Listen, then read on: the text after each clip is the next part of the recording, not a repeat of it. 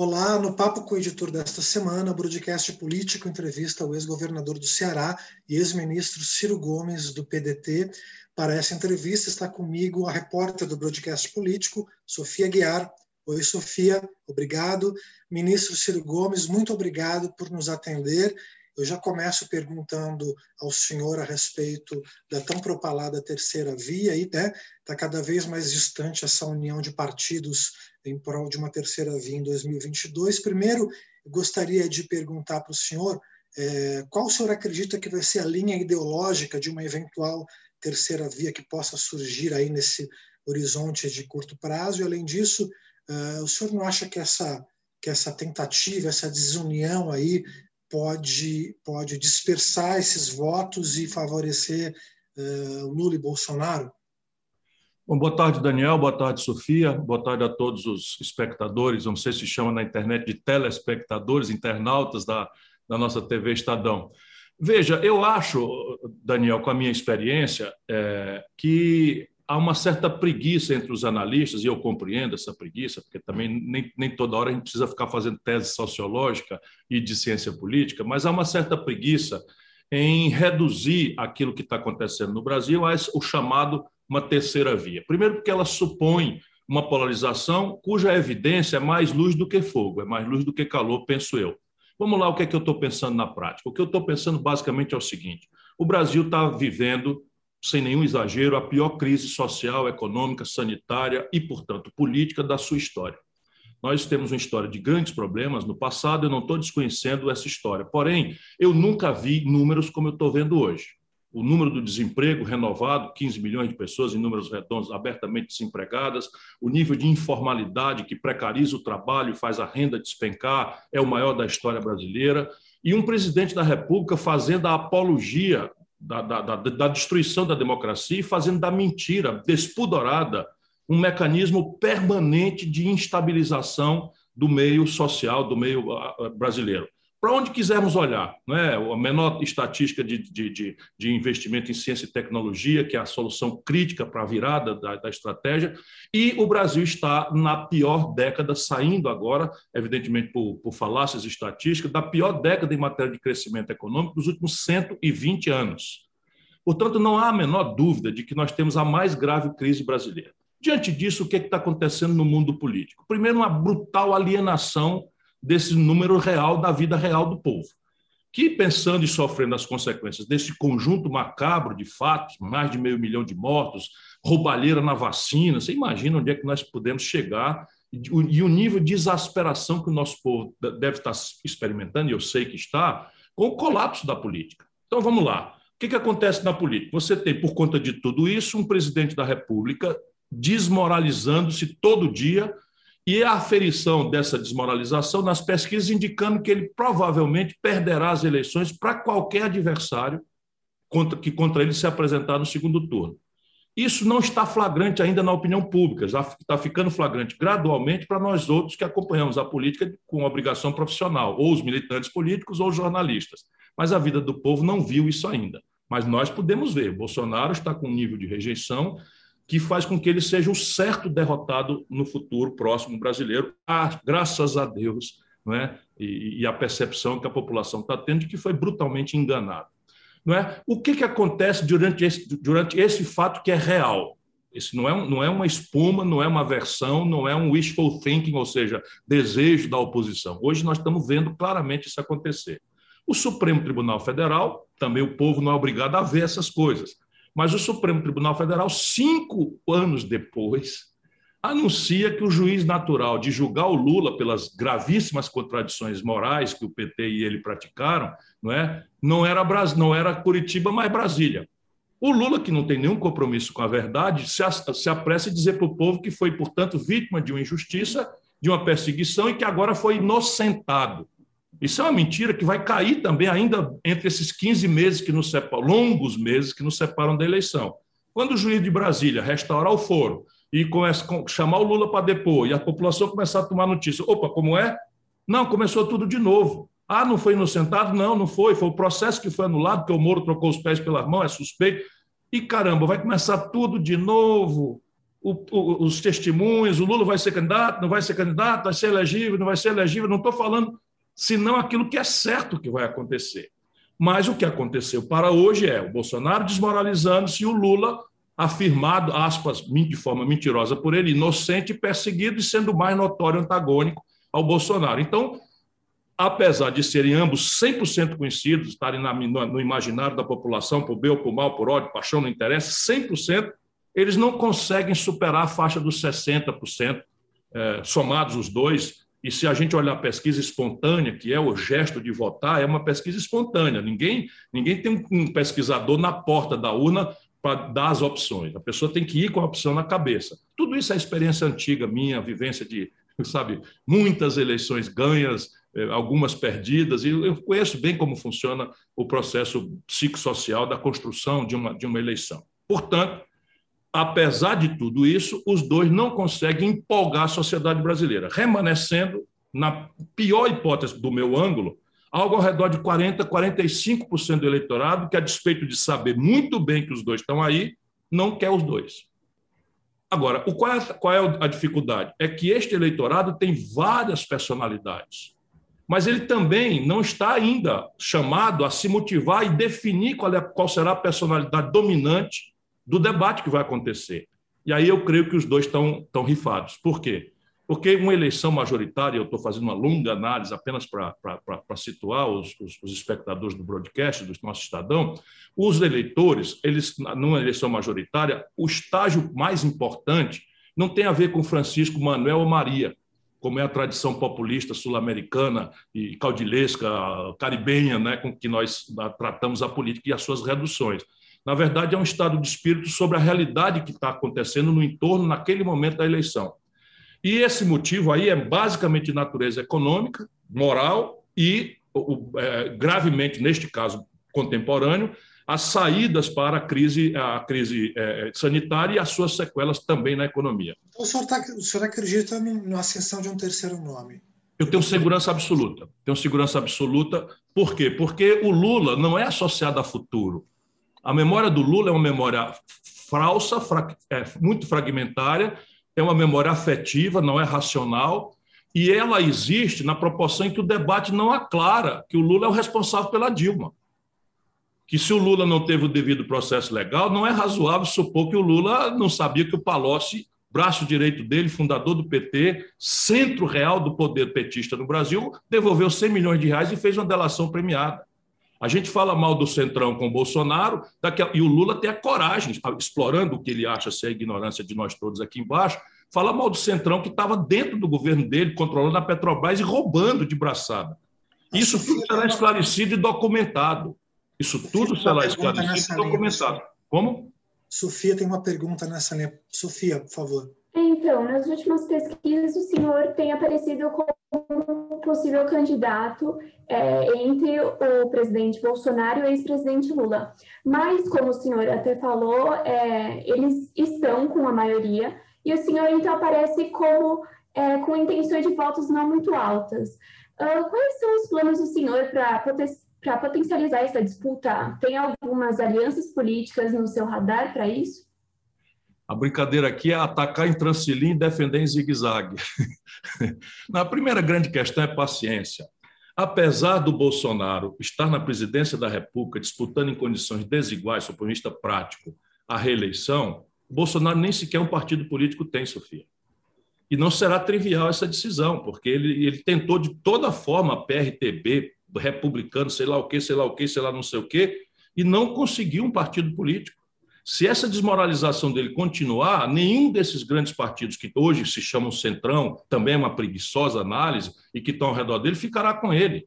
O Ciro Nogueira, do PP, estava com a Dilma até a véspera do impeachment. Eu fui lá negociar com ele para tentar demovê-lo do impeachment, porque tenho boas relações com ele, é um político né, polêmico, as pessoas fazem crítica, mas eu tenho um bom diálogo com ele. Esse, o instinto de sobrevivência, então, o Bolsonaro, que está num dos grandes polos da, da, da pesquisa, e, e, as pessoas querem antecipar 15 meses antes da eleição, e eu vou dizer para você, não acho sequer que ele estará nas eleições. Isso é um palpite? É um palpite, mas em linha com a minha experiência, com a minha vivência da vida brasileira. Segundo, Lula. Quantos partidos estão com Lula? Favorito da pesquisa, e o PT já está aí e tal, navegando de braçada. Qual partido formalizou uma aliança com Lula? Tirante o PCdoB, que infelizmente aceitou ser destruído pelo Lula e que, sob ponto de vista estratégico no Brasil, virou um puxadinho despersonalizado do Lula, não é nem sequer do, do PT, porque sofre o que tem sofrido, nenhum partido fechou ainda. Todos estão jogando, estão negociando, por quê? Porque todos sabem profissionalmente que o processo eleitoral vai começar mesmo em abril do ano que vem. Por que abril? Porque é a data da filiação partidária que habilita quem vai ser e quem não vai ser. E aí, quais alianças acontecerão? Aquelas que, se, que, se, que, se, que forem razoáveis ao redor de quem é viável. O primeiro instinto da liderança política é a sobrevivência. Então, a minha tarefa é atravessar o Rubicão, com o meu partido, com as forças da juventude, da militância, a turma boa, não é? com o mundo universitário, com a construção de uma corrente de opinião, para me demonstrar claramente, sem nenhum equívoco, que eu sou o candidato mais viável fora da polarização artificial e vazia, odienta, entre o Lula e o Bolsonaro. So far, so good. Até aqui as coisas estão indo muito bem. Não é? Vamos ver se eu, se, eu me, se, eu, se eu me sustento. Em abril, todos estaremos filiados. Acabou o, o treino livre, agora vai ser constituição do grid de largada, fazendo aqui a comparação com a, com a Fórmula 1. Aí nós vamos ver o que vai acontecer. Ministro, queria aproveitar então falar um pouco do seu partido. O senhor vem postando é, críticas direcionadas tanto ao presidente Bolsonaro quanto ao ex-presidente Lula. No entanto, o presidente nacional do PDT, o Carlos Lupe, disse que essas críticas deveriam ser voltadas mais ao Bolsonaro do que ao Lula. Né? E houve aí uma especulação de eventuais incômodos em alas do PDT. Como é que o senhor avalia esse episódio e a postura do, do, do Lupe? O, Lula trabalha no ambiente da mentira e da intriga. Essa é uma característica dele, qualquer sociólogo, cientista político, mais distante que seja. Eu conheço o Lula há quase 40 anos, uma relação, eu diria até de amizade, embora a minha diferença com ele esteja ficando mais profunda do que jamais foi, embora tenha sido uma diferença desde sempre. Eu estava com Tancredo Neves no colégio eleitoral, o Lula ficou contra, expulsou a Beth Mendes e tal. Eu estava em favor da Constituinte, o Lula determinou que o PT não assinasse a Constituição. Eu estava com o Itamar Franco, o Lula ficou, pediu impeachment do Itamar Franco. Eu ajudei a fazer o Plano Real, o Lula ficou contra o Plano Real. Então são coisas assim antigas, porque o Lula é muito vazio, é uma personalidade exuberante, é um demagogo charmosíssimo, mas é uma personalidade que, inclusive, não está reciclando. O Lula, enfim, vamos, vamos analisar essa coisa. E aí ele então explora tudo isso, porque ele tem um problema comigo que não é político, é um problema pessoal. Ele, ele tem uma dívida moral comigo que só ele e eu conhecemos bastante bem, deriva lá do, da crise grave do mensalão, em que ele, chorando muitas vezes, disse que eu tinha sido o cara mais leal na vida com ele, e ele, pela natureza do escorpião que o caracteriza, trabalha de uma forma absolutamente desleal, traiçoeira, clandestina, covarde, porque ele financia com dinheiro sujo até hoje numa blogosfera que não tem critério de nada. E tudo bem, não estou me queixando se é da vida, e eu, e eu já disse a ele pessoalmente que o que vier de lá eu respondo diretamente a ele. Entre nós, no PDT, a coesão é absoluta. O Lupe é um, mais do que um dirigente extraordinário que está liderando todos os entendimentos e articulações que vão surpreender o jornalismo brasileiro. Se vocês quiserem se antecipar, um dos elementos organizacionais importantes de uma eleição majoritária, sistemática, não é, simultânea, é como se organizam as bases nos estados. Vá ver qual candidato viável Bolsonaro está constituído em qual estado brasileiro. E veja o que é está acontecendo na base orgânica do PT. Qual estado brasileiro o PT tem favoritismo hoje na disputa? E vá ver o que eu estou fazendo. E vá ver quantas organizações na, na federação eu adiantadamente já estou montando em articulações absolutamente surpreendentes para esse mundo tradicional brasileiro que é um mundo interesseiro e superficial, sem queixas, eu apenas conheço do que estou tratando. Então, veja, qual é a candidatura do Lula em São Paulo? Por enquanto, ele está mentindo para o Márcio França, mentindo para o Boulos e mentindo para o Haddad. Mas daqui para abril, um dos dois dos três serão enganados. Percebe? Eu estou articulando também, estou trabalhando aí. Né? Qual é a candidatura do PT no Rio? Ele está enganando o, o, o, o, Freixo, enganando o Freixo e estimulando não é, o, presidente da Assembleia, que é do PT, a buscar aliança, seja com quem for.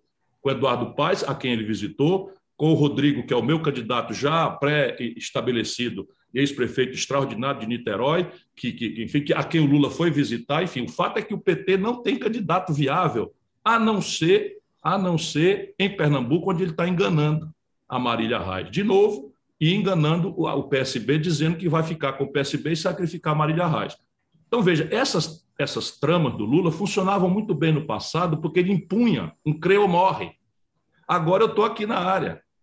Percebe? Não é terceira via. Agora é o seguinte: é um projeto nacional de desenvolvimento com, com, com um diagnóstico que identifica o sistema de causas da tragédia social e econômica brasileira e as atribui ao Lula, em parte muito relevante, e eu mostro com números que a crise não foi o Bolsonaro que produziu.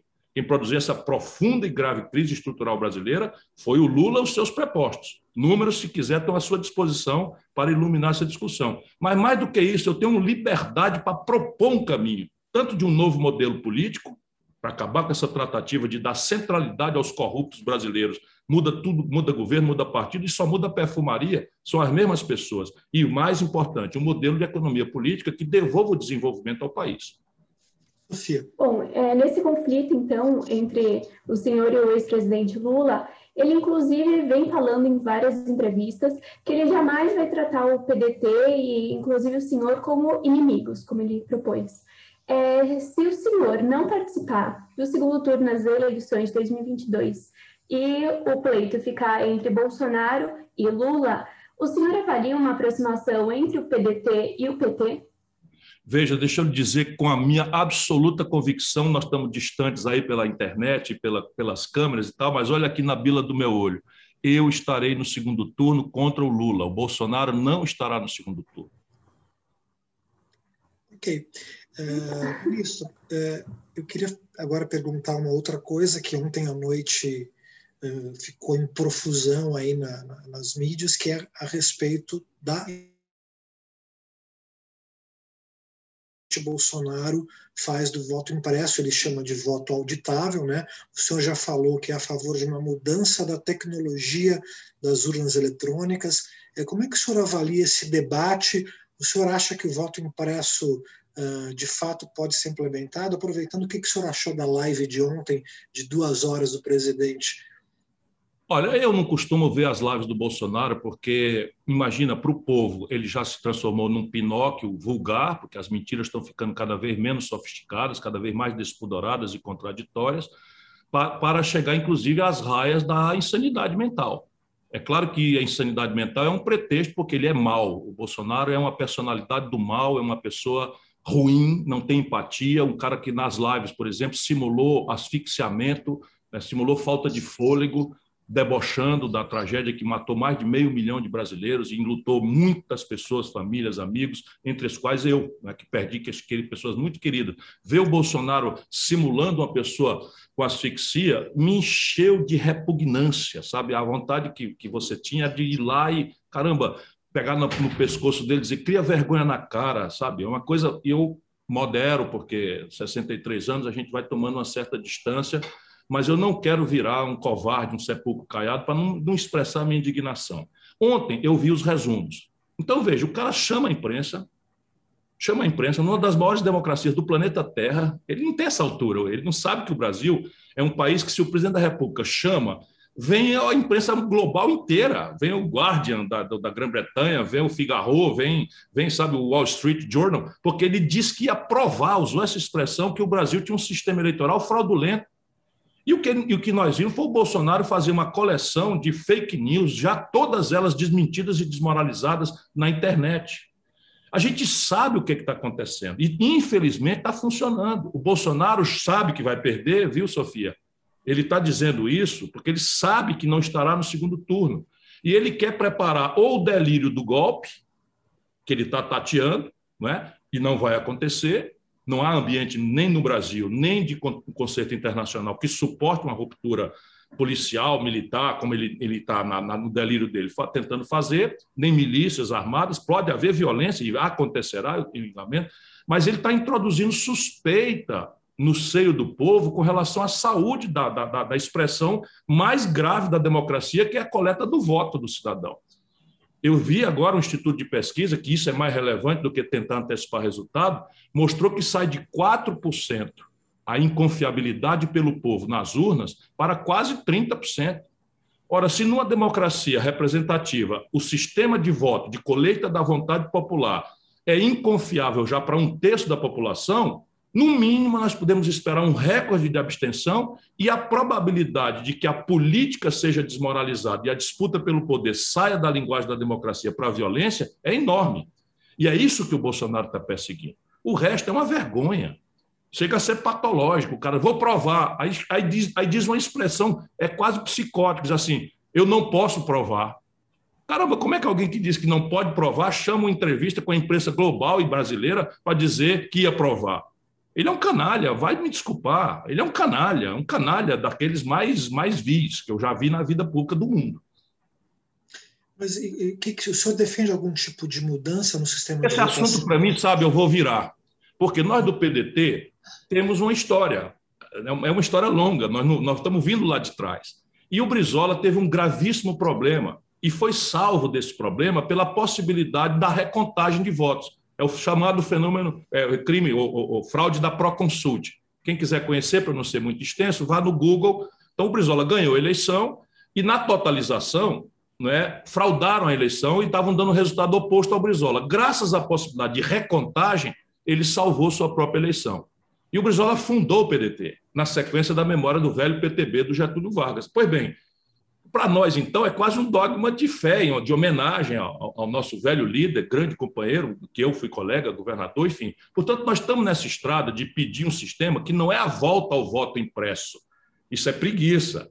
A tecnologia permite redundância, porque sabe como é, eh, Daniel? No, no, sistema eleitoral é que nem a mulher de César em Roma, para quem não bastava ser virtuosa, tinha que parecer ser virtuosa. Então, nós do PDT acreditamos na saúde das urnas, acreditamos que elas são invioláveis, sabemos que a tecnologia dela é imbatível e nunca houve uma fraude na história brasileira nos 25 anos que essa urna é usada. Portanto, nosso problema não é suspeição sobre a urna. Nosso problema é dar ao Brasil uma urna de segunda geração que haja redundância, ou seja, a urna é boa, mas para quem tiver desconfiança lá da mulher de César, que não bastava ser virtuosa, tinha que parecer ser, eu permito que um juiz determine uma recontagem mediante fatos objetivos examináveis pela justiça. Essa é a nossa história de 20, 30 anos, vários projetos aprovados no Congresso, o Lula sancionou, a petezada virou mentirosa para valer, né? porque o Lula sancionou isso lá em 2015. Essa lei foi aprovada, foi aprovada, o PT votou a favor, o Lula sancionou, que era presidente da República, 2015 não, 2005, percebe? E não foi cumprida. Porém, eu acho que agora nós não temos mais que discutir isso. Eu tenho ponderado aí a quem me pergunta que não custava nada para a justiça eleitoral tirar esse argumento do Bolsonaro. Sabe, se a gente introduzisse em 20% das urnas a possibilidade de uma urna de segunda geração, que você vota igualzinho como vota na urna hoje, voto eletrônico, mas ela tivesse a redundância da impressão de um ticket, que nem um rolinho de papel de cartão de crédito, só que inviolável, por trás de um plástico, onde a pessoa, antes de confirmar, visse duplamente, não, a não só a foto na urna eletrônica, como a, a, o nome escrito ali. E esse papel, papelzinho picotava e caía numa urna indevassável. Nem o eleitor, nem ninguém podia pegar naquilo.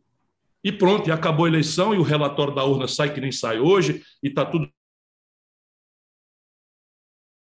com toda a confiabilidade do sistema, ok. Mas alguém lá em Altamira entendeu que não houve os votos corretos, porque votou no vereador tal e aquele voto não apareceu, e aquilo vira uma, uma, uma onda, e o juiz da cidade, por precaução, pode, ok, então vamos abrir a urna, número 127, barra 14, da, da, da zona tal de Altamira, e não é uma, uma sabe, para todo mundo, mas um por amostragem, você tira do Bolsonaro esse argumento picareta, criminoso, que pode deixar uma parte da, da, da, cidadania brasileira né, com o argumento que o Bolsonaro quer, que é o que ele está produzindo. Ele sabe que a urna é séria. Bolsonaro é um bandido. Ele sabe que a urna é séria, mas ele está orientado pelos mesmos camaradas nazistas, neonazistas, como esse Steve Bannon, que fez pelo Trump. Sendo que a diferença é que a institucionalidade americana resistiu ao assédio do Trump. Os militares se prepararam lá nos Estados Unidos para resistir a uma ordem arbitrária do Trump. Aqui não. Aqui o Bolsonaro destruiu a cadeia de comando das Forças Armadas, está determinando que o ministro da Defesa, que se presta esse papel sujo de reforçar esse argumento, e está introduzindo no seio da opinião pública o medo, a inconfiabilidade, a desconfiança. Isto é muito ruim para a democracia brasileira.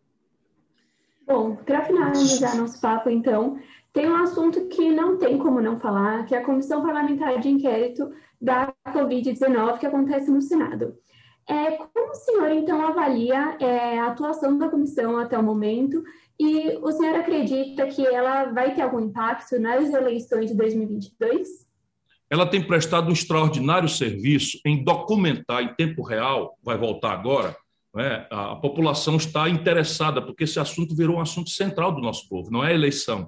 É que dia que eu posso sair de casa sem a ameaça de voltar contaminado e contaminar minha família que dia que eu posso voltar a trabalhar normalmente, que dia que eu posso frequentar um evento cultural, enfim, essa, essa é a gravíssima e central questão do povo brasileiro hoje, e nós temos reagido de forma pior do que qualquer outro lugar organizado do mundo, graças aí ao negacionismo, ao caráter científico, à incompetência e à atitude sem empatia e criminosa, assassina do Bolsonaro e da sua equipe de boçais, em que avulta o general Pazuello, um general da ativa do Exército Brasileiro. Agora a sociedade está sabendo, por exemplo, que a criminosa, o criminoso atraso nas vacinas, a inexplicável não resposta à proposta da Pfizer, que manda 81 e-mails querendo transformar o Brasil no outdoor da eficácia da sua vacina, porque ela foi testada na fase, na fase de, de, de licenciamento dela no Brasil com grande êxito. E como disse, o Bolsonaro não sabe, mas essa é uma das grandes nações do mundo. Bolsonaro avilta o Brasil, a Pfizer queria fazer aqui no Brasil. Eles deixaram 81 e-mails a partir de agosto do ano passado, Sofia. Agosto, isso a CPI está documentando. Então a população está vendo que o atraso não era só incompetência e inconfiabilidade, era dilatar, criar dificuldade para vender facilidade. Imagina, vamos raciocinar, deixa a apuração chegar aí à presunção de inocência de todos garantida e tal, mas já dá para dizer o que governo está governando o Brasil. Diante da mais grave crise de saúde pública da história moderna, só superada lá atrás pela gripe espanhola, né, nós temos uma negociação de vacina feita por um cabo da PM de Minas Gerais, com um picareta nomeado, que era líder do governo Lula, vice-líder do governo Lula, vice-líder do governo Dilma, líder do governo Fernando Henrique, é líder do governo é, é, Bolsonaro, que é suspeito, o líder do governo Bolsonaro, de ser um dos grandes responsáveis por esse esquema de ladroeira no Ministério, acobertado por generais e coronéis da ativa do Exército Nacional. Esse é o, isso é o que a CPI está mostrando com documentos. Então, vai ficar flagrante, de um lado, que o Bolsonaro é o responsável pelo excesso de mortes, pela atitude incorreta estrategicamente de negar as evidências do que era necessário, por ter postulado remédios ineficazes e com efeitos colaterais mortais contrariando a ciência, mas vai ficar provado também que havia um componente de corrupção no lugar mais crítico e mais grave da história moderna, do contemporâneo, emergência do povo brasileiro, que é a vacina do nosso povo. Então, isso vai dar alguma coisa? Aí sim, aí eu duvido. Por quê? Porque eu tenho muita dificuldade de ver o Brasil ser passado a limpo, sabe? Ser um esforço estratégico de moralização, com o apontamento objetivo de culpas, responsabilidades, evidências, porque é um bom julgamento, não é barulho, não é discurso, é a construção de evidências assim incontestáveis que evidenciem as culpas, as responsabilidades e as chamem aos, às penas da lei. Eu não consigo ver o Renan Calheiro liderando um processo dessa profundidade no Brasil. Desculpa, são 40 anos de experiência, eu conheço bastante bem o Brasil, conheço seus personagens. Mas vamos supor que eu morda a língua e que eu me engane, que as pessoas mudem. Então, o Renan Calheiros consegue produzir um relatório severo, sem, sem retórica. Não é o comportamento dele. Tem muita retórica, muita baboseira. Eu quero, eu quero evidências, eu quero documentos, eu não quero subjetividades. Eu quero apontar aos órgãos de punição os responsáveis, as culpas e as evidências que demonstram as suas culpas de forma incontestável. Aí acontece que nós vamos para votar. A, a, a CPI está coalhada de governistas, que, para a televisão, que é a hora de que nós estamos assistindo, se comportam em linha com a indignação que o povo expressa. Mas na hora de votar um relatório que inculpe, que demonstre claramente as culpas e as consequências importantes dessas culpas, não é que chegarão ao, ao crime de responsabilidade, que é base do impeachment, eu duvido que se forme maioria. A tendência dessa gente é procurar um deixa, deixa por menos, punir os bagrinhos, punir os menores. Mas vamos supor que eu morro da língua. E, de novo, saia um relatório severo. Severo não quer dizer eloquente, barulhento, que é severo quer dizer aquilo que eu já falei para não repetir. E que a gente, por algum passe de mágica, e o passe de mágica aqui é o brasileiro. a gente não deixar eles fazerem essa votação fora do escrutínio da, da, da opinião pública. Aí o que acontece? Aprovado um relatório severo, vai para quem?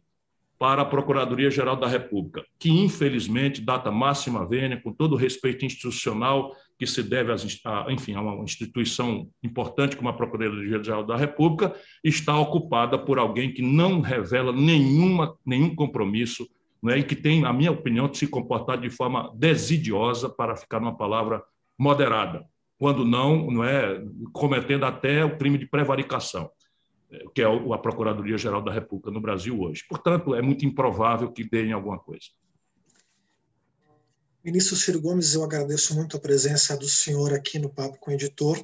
Muito obrigado, muito obrigado pela entrevista. O roteiro foi da Sofia Guiar. Obrigado, Sofia e obrigado ao, ao Bruno Nogueirão, que fez a nossa ponte. E até o próximo Papo com o Editor no Broadcast Político.